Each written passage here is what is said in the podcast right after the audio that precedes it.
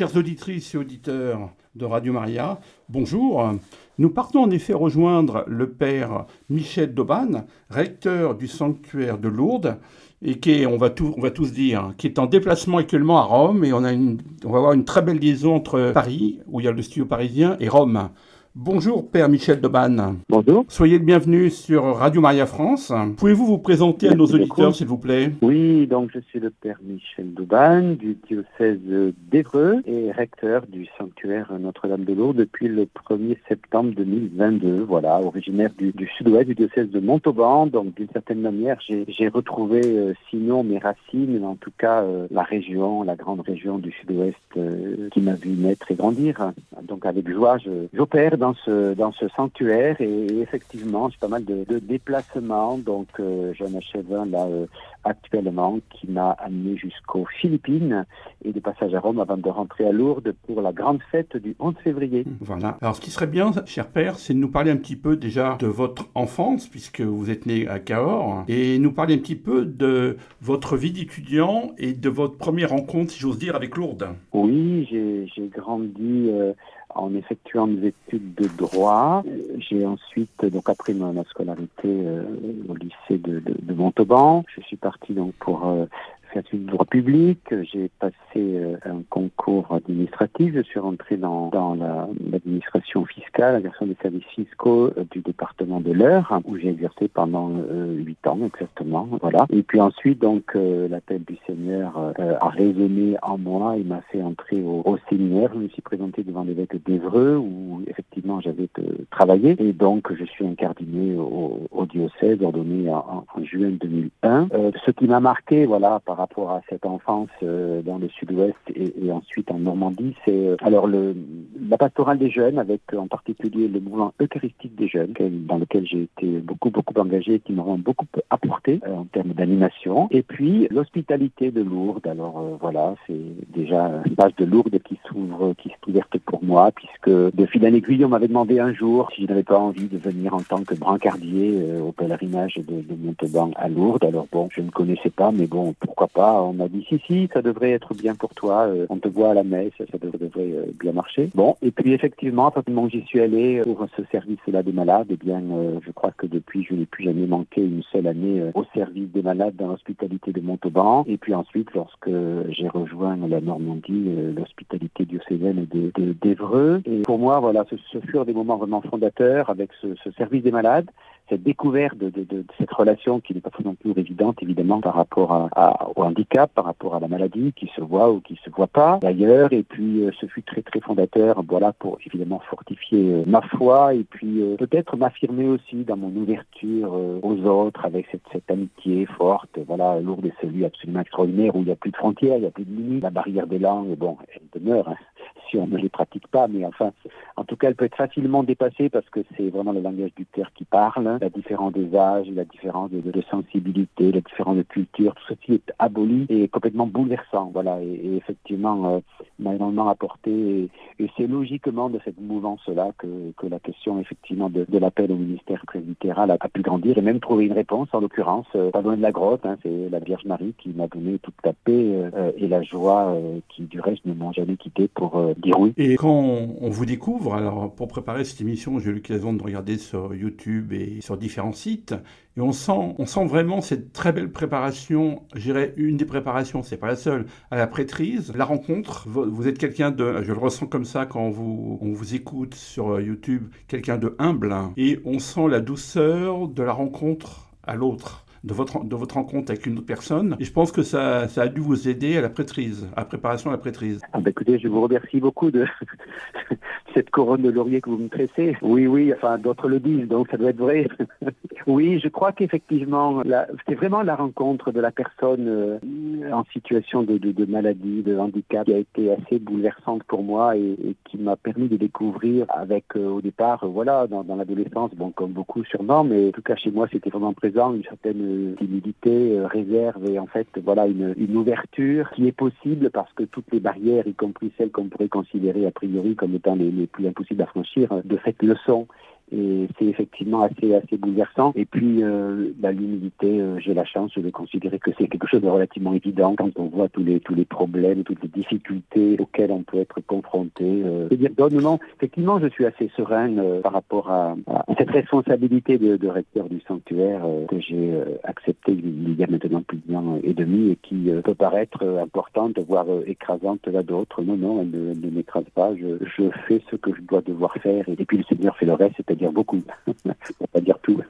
et maintenant donc, avec tout ce beau capital que vous avez en vous, vous allez pouvoir nous parler du renouveau de Lourdes après le Covid déjà. Oui, alors le, le renouveau de Lourdes après le Covid, alors euh, je suis un petit peu gêné parce que 1er septembre 2022, j'arrive dans le sanctuaire et puis on me dit... Euh, avec vous tout rené Non, d'abord c'est faux parce que euh, les choses avaient déjà euh, été en gestation forte avec mon prédécesseur et les équipes précédentes. Mais c'est vrai que euh, à partir de l'été 2022, on a observé un retour des pèlerins, mais qui est dû au contexte global, à savoir effectivement le, dépassement des, des, gestes de protection par rapport au Covid. Bon, même s'il convient de rester prudent, de fait, on a retrouvé à Lourdes une certaine liberté de, de, de venir de, de prier, de vivre l'amitié, de vivre la fraternité, de servir les malades. Les malades sont revenus petitement, mais ils sont revenus quand même. On pense bien qu'ils reviendront de manière encore plus importante cette année avec des effectifs diocésains plus, plus marqués. Enfin, il y a un engouement, il y a une, oui, une joie du, du, du, retour des pèlerins qui attendaient impatiemment à ce moment-là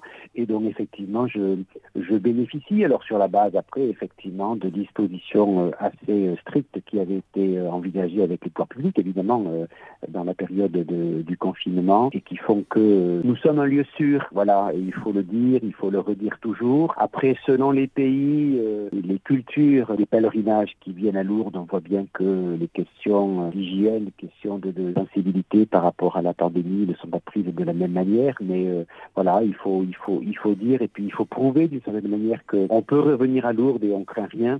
En tout cas, on, ne craint pas plus qu'ailleurs finalement. Et donc c'est assez beau effectivement d'assister à cette, à cette remontée euh, du nombre de, de, pèlerins, tout en sachant que donc euh, en 2023, nous avons eu le même nombre on est autour de 3 millions 150 000 pèlerins.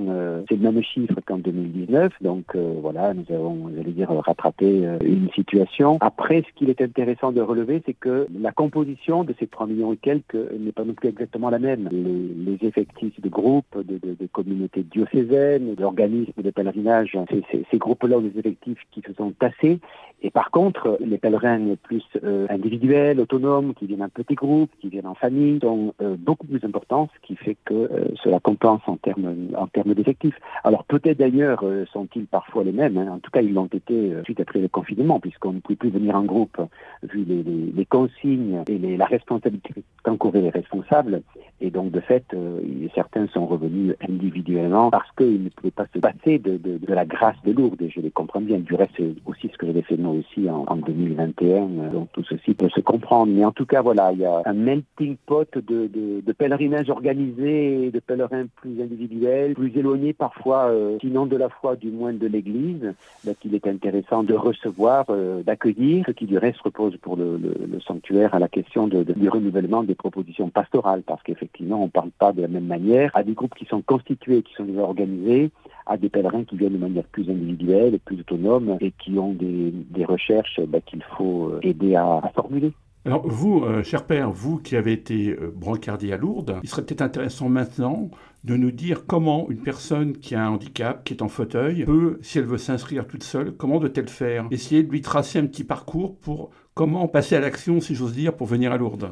Ah ben, Je pense qu'une personne malade en situation de handicap avec un fauteuil qui va venir à Lourdes toute seule, moi je lui déconseillerais parce que euh, Lourdes n'est pas fait pour être vécu tout seul. Lourdes est un lieu profondément ecclésial, profondément communautaire. Donc l'idée, c'est de prendre contact avec euh, son diocèse, c'est de prendre contact avec sa paroisse, de voir si déjà il y a un embryon, s'il y a l'une ou l'autre personne qui a l'habitude de venir à Lourdes. Et euh, c'est pas étonnant euh, qu'il il y a l'une ou l'autre, évidemment, pour pouvoir rejoindre un groupe, pour pouvoir faciliter, alors à la fois évidemment sur un plan matériel, avec les, accueils qui sont faits pour accueillir selon les les handicaps, les, les, fragilités des personnes, mais aussi pour les accompagner de manière spirituelle, de manière fraternelle, de manière voilà pour, pour lire, pour relire. Si la personne elle, elle connaît pas Lourdes, en plus le choc peut être relativement important. Faut pas être seul. Et puis si on connaît Lourdes, je pense que la joie à laquelle on goûte, c'est celle précisément d'être en peuple et donc euh, pas isolé. Alors vous allez me dire que quand on arrive à Lourdes, on se retrouve en peuple assez vite, mais quand on est euh, isolé de par son handicap, je pense que ça peut être relativement important. Donc euh, il est bon aussi d'être d'être aidé.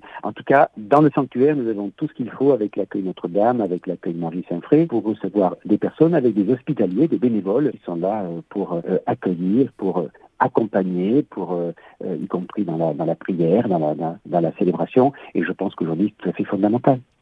Oui.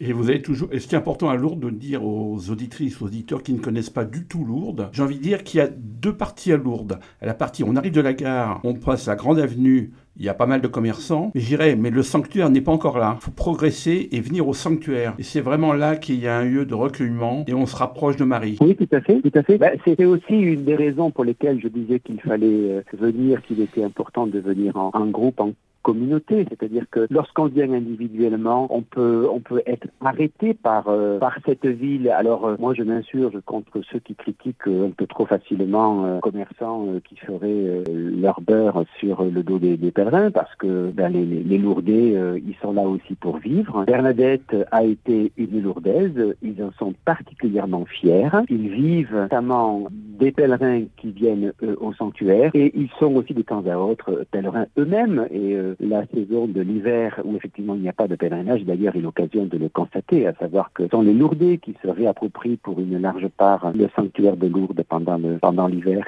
Et donc, euh, ils sont aussi partie prenante de, de, ce, de ce grand ensemble que l'on appelle Lourdes, mais qui effectivement, je, je, le reconnais, je le comprends, peut, peut, peut, dissuader. Donc, euh, il faut aller dans le cœur euh, de Lourdes. Et le cœur de Lourdes, c'est non seulement le sanctuaire, mais c'est plus encore évidemment la grotte, qui est le lieu de, de, de la prière, le lieu de, de, de l'adoration, de la prière silencieuse parce que c'est précisément le lieu des apparitions. Et puis ensuite, le, le, le cœur, c'est bien évidemment le dispositif pastoral avec euh, célébration sacramentelle, avec évidemment l'Eucharistie euh, dans le cœur de chaque journée euh, dans les différentes langues, le, la chapelle des confessions, la chapelle des confessions qui du reste ne, désemplit pas, euh, y compris l'hiver, hein, puisqu'il y a toujours des, pèlerins qui viennent, euh, y compris de la part de, de, de des pays principaux tels que l'Italie et, et l'Espagne, évidemment, en dehors de la saison, sont ceux qui sont les, les plus proches et qui ont le plus l'habitude de, de, venir à Lourdes. Mais c'est là qu'est le cœur battant du sanctuaire et c'est là que se vivent aussi les, les, miracles. Parce que, alors concernant les miracles, on en parle euh, beaucoup. Euh, voilà, euh, la presse, ceux qui sont pas venus à Lourdes, ceux qui sont loin de la foi, parfois traitent cette question-là avec avec une certaine ironie, voire critique, etc., etc. Mais je pense que ce qu'il faut considérer, c'est d'une part que effectivement, bon, il y a eu aujourd'hui 70 euh, guérisons reconnues comme étant inexpliquées euh, en l'état de la science, donc euh, que l'on nomme des, miracles. Mais par ailleurs, les miracles, c'est tout ce qui se vit au quotidien, avec toutes ces conversions qui se vivent dans les sanctuaires, tous ces cœurs qui s'ouvrent, hein, avec précisément ces bénévoles, ces hospitaliers qui sont là pour être au service des malades pendant la saison, qui sont là pour les accueillir lorsque nous sommes en dehors de la saison, mais que certains sont malgré tout là et il faut être présent pour les accueillir, et tout ce qui se vit euh, dans les conversations informelles, dans les, petites équipes d'accueil, de, de, au centre d'information, les personnes qui se confient, qui disent leur vie, euh, et puis qui vont évidemment à la chapelle des confessions avec des, retournements tout à fait extraordinaires et, et pour lesquels nous cessons vraiment de, de, de, rendre grâce à Dieu et de nous dire qu'il y a effectivement à Lourdes cette grâce qui opère, cette grâce de Lourdes dont tout le monde parle euh, lorsqu'il y est venu. Donc il faut, il faut y venir pour euh, la vivre, la, la tester, la goûter, la savourer. Alors justement, vous nous parliez d'accueil. Il y a un très bel exemple à Lourdes, et je pense qu'il sera intéressant d'en parler à nos auditrices et auditeurs, c'est le passage à la piscine. Pouvez-vous un peu développer, s'il vous plaît? Oui, alors le passage aux piscines, euh, donc les piscines, alors c'est pas les piscines municipales comme euh, certains peuvent le, le considérer lorsqu'ils arrivent avec euh, leur maillot de bain ou leur serviette. Ceci dit, bon, c'est quand même un peu le cas, évidemment, je dis ça un petit peu avec humour aussi, mais ces piscines, c'est un bâtiment qui a été édifié très très vite après les apparitions, donc après 1858 et, et l'authenticité, la reconnaissance de, l'authenticité des apparitions de la Vierge Marie en 1862. Donc en réponse à cette demande de la Vierge Marie elle-même à Bernadette, venez boire à la fontaine et vous y lavez. Et de fait, on a un certain nombre de, de, de robinets qui se sont d'ailleurs multipliés au fil des années, vu l'affluence en particulier pendant la saison. Des robinets où on peut effectivement boire, où on peut se laver les mains, le visage, euh, où on peut remplir euh, son bidon plus ou moins grand pour euh, l'emporter, pour offrir à des amis, à des amis, etc., etc. Et donc il y a également ce bâtiment des piscines où pendant longtemps les pèlerins qui le voulaient venaient solliciter euh, un bain complet. Et donc de fait, alors euh, c'est un dossier qui est un petit peu euh, sensible aujourd'hui puisque après le Covid, du reste les piscines ont été formées, fermées comme l'ensemble du sanctuaire évidemment a été fermé pendant quelques semaines quelques mois. Et puis ensuite sa réouverture a été partielle et mon prédécesseur avec toutes les équipes a eu euh, une proposition assez euh, géniale qui correspond d'ailleurs en tout point euh, à la demande de la, de la belle dame de Massabielle. Allez à la fontaine, allez boire à la fontaine et vous, et vous y lavez. Allez. Et donc c'est allez vous y laver et forcément vous y baigner. Donc ce qui a émergé, c'est le geste de l'eau qui permet donc aux pèlerins depuis la réouverture plus importante de ce bâtiment, ben, de pouvoir être accueillis par des hospitaliers, de pouvoir prendre un temps de prière, de pouvoir euh, laisser couler de l'eau euh, dans ses mains, euh, en boire, se laver également le, le visage, les mains, les bras, voilà. Et de fait, le bain a été beaucoup moins honoré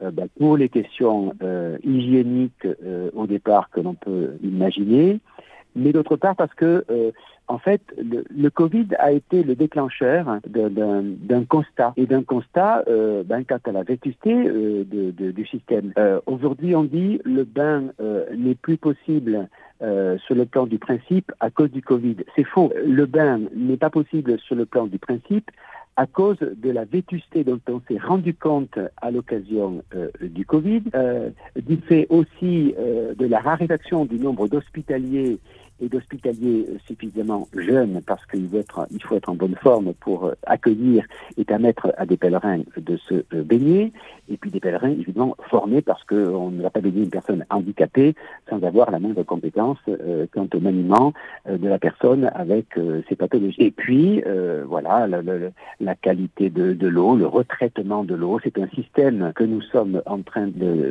d'analyser, d'envisager, mais qui aujourd'hui fait que le bain n'a été accordé euh, par nombre des sœurs et par moi que de manière euh, tout à fait exceptionnelle suite à une demande. Euh, sauf peut-être une exception, j'ai accepté toutes les fois parce que je ne vois pas très bien au nom de quoi je dirais non, mais de fait, le système actuel ne permet pas de faire plus. Bon, alors tout ceci étant dit, euh, nous avons quand même pris conscience pendant cet hiver, relisant la saison 2023, que nous ne pouvions pas en rester là parce que les demandes de, bains demeurent importantes. Et donc c'est la raison pour laquelle euh, on s'est engagé, y compris sur un plan technique, matériel, économique, euh, financier, pour créer une petite équipe de travail pour que de fait on puisse beaucoup plus largement accueillir à la fois les demandes de bains et à la fois les gestes de l'eau alors peut-être pas dès l'ouverture de la saison 2024 parce que les travaux euh, vont commencer incessamment sous peu après les études qui ont dû être faites, mais ce n'est pas encore fait. Et, de fait, on va vers euh, euh une facilitation de ce geste-là. Euh, en tout cas, euh, dans le courant de l'année, c'est évident. En tout cas, certains pèlerins s'inquiètent. je les rassure en disant, voilà, telle est la direction que nous entreprenons. Je sollicite la compréhension de tous et je suis vraiment très très heureux euh, de cette évolution qui me semble évidemment absolument fondamentale. Moi, je suis très heureux que euh, des personnes puissent venir euh, vivre le geste de l'eau. Il y a des personnes qui n'entraient jamais dans les piscines et qui ont osé faire ce geste et qui en sorti bouleversées. Donc il faut le continuer, une fois de plus, c'est la demande de la Vierge Marie. Et je suis très très heureux aussi qu'on puisse revenir à, une formule qui convient aussi pleinement à ceux pour lesquels elle est absolument euh, essentielle pour qu'en en fait on puisse vivre une expérience de foi, qui que l'on soit, euh, dans ce sanctuaire de l'eau. Merci pour toutes ces informations précieuses. Alors je vous propose, euh, cher père, qu'on parte avec vous. Alors vous, ça serait quelques mois en arrière, qu'on parte au Brésil. Hein, où vous avez participé au premier congrès de la dévotion mariale, ce qui va nous permettre après de vous écouter et de nous dire quelles sont les idées que vous avez ramenées du Brésil avec d'autres responsables de sanctuaire afin de les proposer pour Lourdes. Alors oui, j'ai eu effectivement ce voyage au Brésil euh, en juin dernier avec ce premier congrès de la dévotion mariale euh, dans le sanctuaire de Belém, dans l'état du Pará. Je me suis rendu ensuite dans le diocèse de Conception de Araguaï euh, à l'invitation de l'évêque qui du reste est d'origine française, de monseigneur Dominique You, qui m'a permis de rencontrer des, communautés chrétiennes et notamment des, jeunes filles avec ces communautés Bernadette euh, qu'il a mis en place. Euh, et euh, la pédagogie qu'il emploie, qu'il utilise, c'est la pédagogie de la Vierge envers Bernadette, révélant ainsi la, la dignité de jeunes femmes que ces jeunes filles n'ont jamais eu jusque-là et qu'elles découvrent grâce au message de Lourdes. C'est absolument bouleversant. Le congrès était très très intéressant. J'allais dire, quelles idées j'en ai ramenées de manière précise pour la pastorale du sanctuaire? Aucune. par contre, ce qui est absolument formidable, c'est de, de, de, mesurer à quel point, même si on le sait de manière théorique avant de partir, voilà, à quel point notre-Dame de Lourdes est connue dans le monde entier, est aimée dans le monde entier, à quel point Bernadette euh, inspire euh, des générations et des générations de jeunes euh, et de moins jeunes, et ça c'est bouleversant. Et là, je vais rentrer à Lourdes dans la, dans la semaine. je pense que dès que dès mon arrivée, je me rendre à la grotte pour redire à la Vierge Marie à quel point elle est aimée sur toute la terre, puisque là, j'ai fait un autre voyage euh, qui m'a conduit jusqu'aux Philippines avec euh, avec euh, un sanctuaire national, Notre-Dame de Lourdes, à Quezon City, qui a sorti le tapis rouge. Enfin, c'était absolument euh, bouleversant, tout cet enthousiasme, cette joie, non pas pour accueillir Michel Dauban, il s'en fiche de Michel Dauban, mais c'est le recteur du sanctuaire, voilà, qui était là, et, et, de fait, pour dire leur gratitude envers la Vierge Marie, nous a fait une procession euh, dans la ville après la, la, la grand-messe. C'est bouleversant de voir à quel point nous avons de la chance d'avoir ce sanctuaire euh, en Bigorre, euh, dans les Pyrénées, euh, en France, à quel point euh, il peut être vraiment un, un, un, levier pour, pour notre foi, pour l'espérance en ce monde qui en manque tant avec toutes les, les difficultés que nous, que nous connaissons. Autrement dit, voilà, pour répondre précisément à votre question, c'est pas pour avoir des idées précises, bon, outre le fait de connaître les différents vecteurs, hein, ça c'est très important parce que ça permet de partager. Bon, il faut franchir la barrière des langues, mais on y arrive à peu près.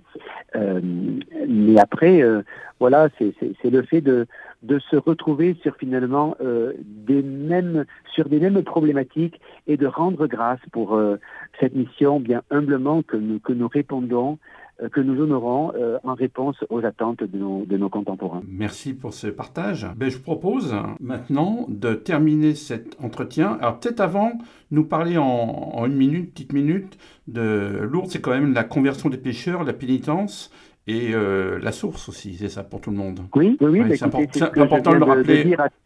Absolument. Oui. Voilà, à travers les piscines, hein, voilà, c'est. Ça, c'est exactement, oui. Après, par rapport à, à l'année là qui s'engage, euh, donc euh, à partir de, de, vendredi, nous allons avoir euh, les journées de Lourdes, donc ce, ce, congrès qui maintenant est une tradition dans le sanctuaire, qui regroupe, euh, on pense, autour d'un de, petit millier de, personnes, c'est pas rien, d'organisateurs, des directeurs de pèlerinage, des responsables d'hospitalité, et donc ça va être l'occasion de, lancer véritablement la, saison. Euh, je, vais leur dire, alors ce qui savent pour partie déjà, bon, tous les ans nous avons un thème pastoral euh, à partir d'une parole de la Vierge à Bernadette. Donc là, il s'agit de prolonger cette phrase, cette demande du 2 mars 1558 euh, de la Vierge Bernadette. Allez dire aux prêtres que l'on bâtisse une chapelle et que l'on vienne en procession. Donc c'est une insistance sur la procession. Donc nous allons mettre en valeur particulièrement les processions, avec toute la symbolique qu'il y a derrière.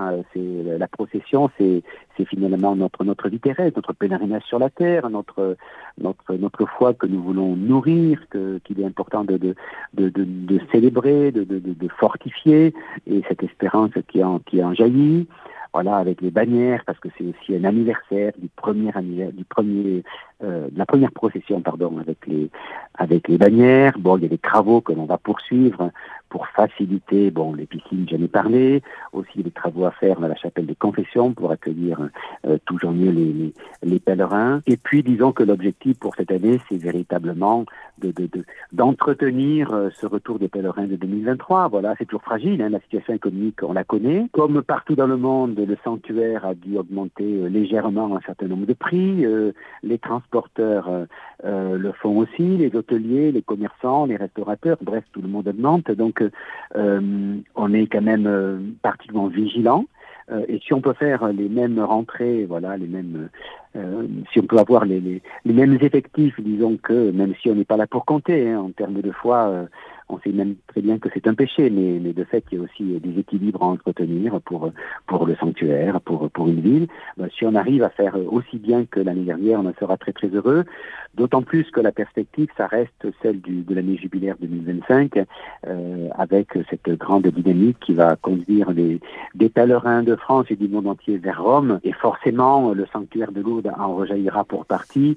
Du reste, c'est ce qui m'a été dit il y a quelques jours aux Philippines, puisque ceux qui viendront pour euh, une fois dans leur vie à Rome pour le, le jubilé, ben, ils vont en profiter pour aller euh, à Lourdes, à Fatima et peut-être ailleurs, euh, voilà, pour fortifier leur avant de vous proposer de terminer par une prière, pouvez-vous rappeler à nos auditrices et auditeurs le site internet? Alors, le site internet, euh, nous avons deux sites euh, internet dans le sanctuaire. Alors, un site, un site portail, voilà, qui permet de trouver des informations pratiques, les nouvelles propositions pastorales du sanctuaire, etc., etc. C'est lourdes-france.com. Et puis il y en a un autre qui est le site institutionnel du sanctuaire, c'est lourdes-france.org, avec euh, là pour le coup des, des, informations générales, la fréquentation, les chiffres importants, le message de Lourdes, etc. Les informations par rapport à la possibilité de faire des dons. Euh, voilà, ce sont deux sites qui sont euh, assez récents, donc 2022. Euh, il y a des sites après euh, dédiés hein, pour l'émission de Notre-Dame de Lourdes et les journées de Lourdes, justement, la 9, 10, 11 février. Et puis, il y aurait aussi deux applications mobiles. C'est intéressant de maintenant de se connecter avec son téléphone. Il y a une application officielle qui permet, lorsqu'on arrive dans le sanctuaire, de se, repérer, de se repérer. Une carte interactive, de savoir les horaires des messes, les horaires en temps réel, les lieux de célébration. Et puis, une autre application qui est sur la pour la prière. Voilà, comment prier chaque jour, comment rester en lien euh, euh, avec le sanctuaire de Lourdes. Voilà, on trouve tous les éléments sur le site internet. Mais je vais vous laisser donc la parole pour euh, nous faire partager une prière. Juste une chose à nos auditrices auditeurs. La semaine prochaine, nous ne quitterons pas Bernadette puisque nous partons voir les sœurs de Nevers. Voilà. Donc, allez-y, Père. J'ai pas, pas, compris votre question. Oui, je disais, c'est pas une question. J'informais nos auditrices et auditeurs que la semaine prochaine, nous ne quitterons pas Bernadette, car nous ah partirons euh, rejoindre les Sœurs de Nevers. Voilà, les Sœurs de Nevers pour une émission. Et donc, on continuera à parler de Bernadette. Eh très bien, elles en seront très heureuses. voilà. Et nous aurons Sœur Suzanne qui sera au téléphone avec nous. Voilà. Mais je vous laisse terminer par une prière, euh, Père. Vous m'entendez? Notre-Dame de Lourdes, Vierge Immaculée, je viens te dire ma gratitude, mon amour, ma joie. Par ta présence fidèle et aimante qui m'appelle toujours à croire. Par tes saintes paroles qui m'invitent à ouvrir largement mon cœur et à servir mes frères. Par ton sourire qui m'indique le chemin de l'espérance, celle qui ne déçoit pas, celle de l'autre monde. Tu m'aides à vivre car tu me renvoies sans cesse à ton Fils bien-aimé Jésus, le Christ. Ma reconnaissance est infinie. Sainte Bernadette, toi qui es dans la communion des saints et à qui nous devons tant encore aujourd'hui à Lourdes, ne cesse pas de parler de nous à cette belle dame qui est venue te visiter sur cette terre. Amen. Chers auditrices, auditeurs, au nom de l'équipe de Radio Maria, donc il me reste à remercier le Père Michel Doban pour sa participation à cette émission. Je vous remercie. Bonne journée. Au revoir. Merci. Au revoir.